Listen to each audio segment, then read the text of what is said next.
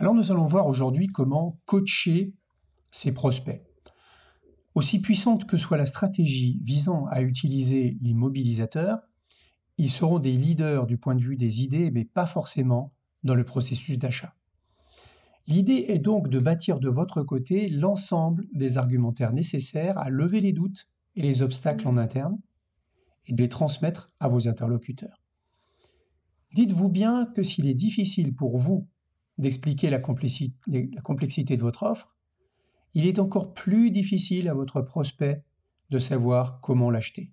Il faut donc l'aider en ce sens. Notamment, votre expérience vous permet d'anticiper les blocages et les objections, les problèmes politiques entre les métiers que vous connaissez bien. Au lieu d'attendre que vos prospects vous expliquent comment leur organisation peut vous acheter, guidez-le dans le processus d'achat de la complexité de votre offre. Cette approche peut radicalement changer votre façon de présenter vos offres en incluant dans vos présentations et vos pitchs les clés de la reconnaissance du besoin et des risques par vos prospects, de l'évaluation des options possibles, de la validation et de la sélection d'une solution. Enfin, faites tout pour faciliter la vie de vos prospects, fournissez-leur les bonnes informations au bon moment pour qu'ils n'aient pas à les chercher, notamment chez vos concurrents. Alors quels sont les impacts sur votre organisation commerciale? Eh bien, toutes ces informations doivent nous amener à penser de manière différente la façon dont la plupart des entreprises qui ont une activité B2B envisagent leur organisation commerciale. Le vieux monde, c'est une organisation commerciale orientée processus qui recherche des critères de qualification des opportunités dans un besoin bien défini chez ses prospects, qui identifie des acteurs importants chez ses clients en fonction de leur capacité à débourser du budget, et qui cherche d'abord à démontrer la valeur de sa solution par rapport à la compétition. Or, ce qui est gagnant aujourd'hui, c'est d'entrer dans la dimension du jugement. C'est un des fondamentaux de la méthode Rashomon. Qu'est-ce que ça veut dire? Ça veut dire accepter que les prospects sont dans un état d'incertitude par rapport à ce qu'il faudrait faire.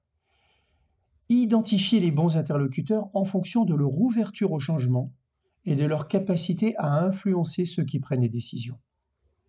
Et impacter fortement la façon de penser de vos prospects et les croyances communes dans leur métier ou leur secteur d'activité.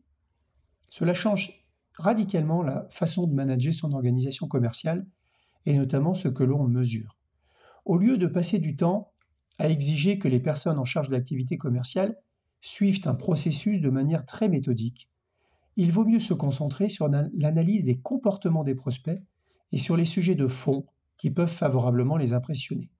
Il vaut mieux passer du temps, par exemple, à chercher les fenêtres d'opportunité, fin de contrat en cours, changement de stratégie, croissance externe, et également à bien connaître son marché et ses concurrents pour savoir ce qui est tendance ou ce qui est moins tendance mais aussi à chercher des points de vue à fort pouvoir d'impact et de disruption, et également à trouver les moyens d'influencer la politique d'achat de ses prospects en sa faveur.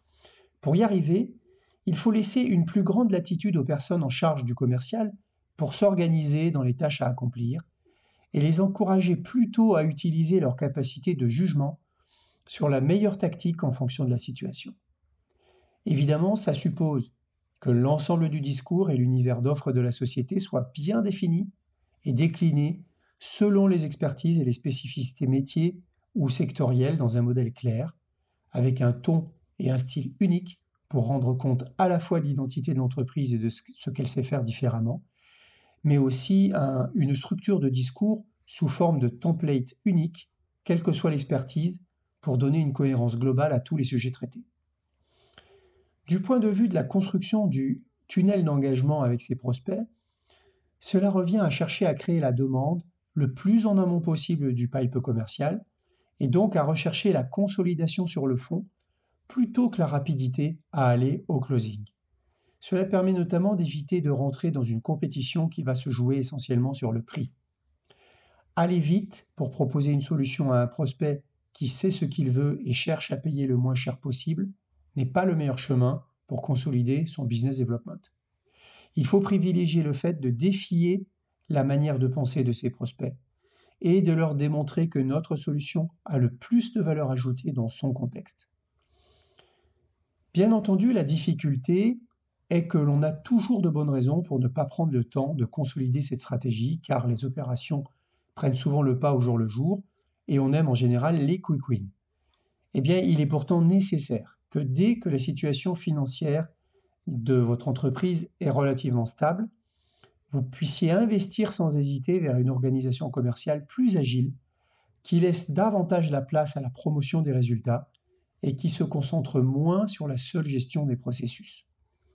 Cela encourage notamment la pratique des points de vérification auprès de vos prospects, c'est-à-dire par exemple l'organisation de workshops, de démonstrateurs, de learning expeditions, de POC, de MVP, qui permettent à vos prospects de mieux comprendre quelle valeur ajoutée vous pouvez lui, lui apporter, mais surtout de l'embarquer dans la consolidation d'une confiance exclusive dans la solution que vous proposez. Les personnes en charge de l'activité commerciale doivent pouvoir maîtriser l'ensemble des sujets de fond liés à ces points de vérification et être en mesure de les proposer facilement à un prospect sans que cela soit imbriqué dans un processus lourd. Il faut donc le prévoir et l'organiser en amont comme une partie du discours commercial. En revanche, ce ne doit pas, à contrario, devenir un objectif business, mais rester un facilitateur en vue d'éduquer son prospect vers une décision en notre faveur.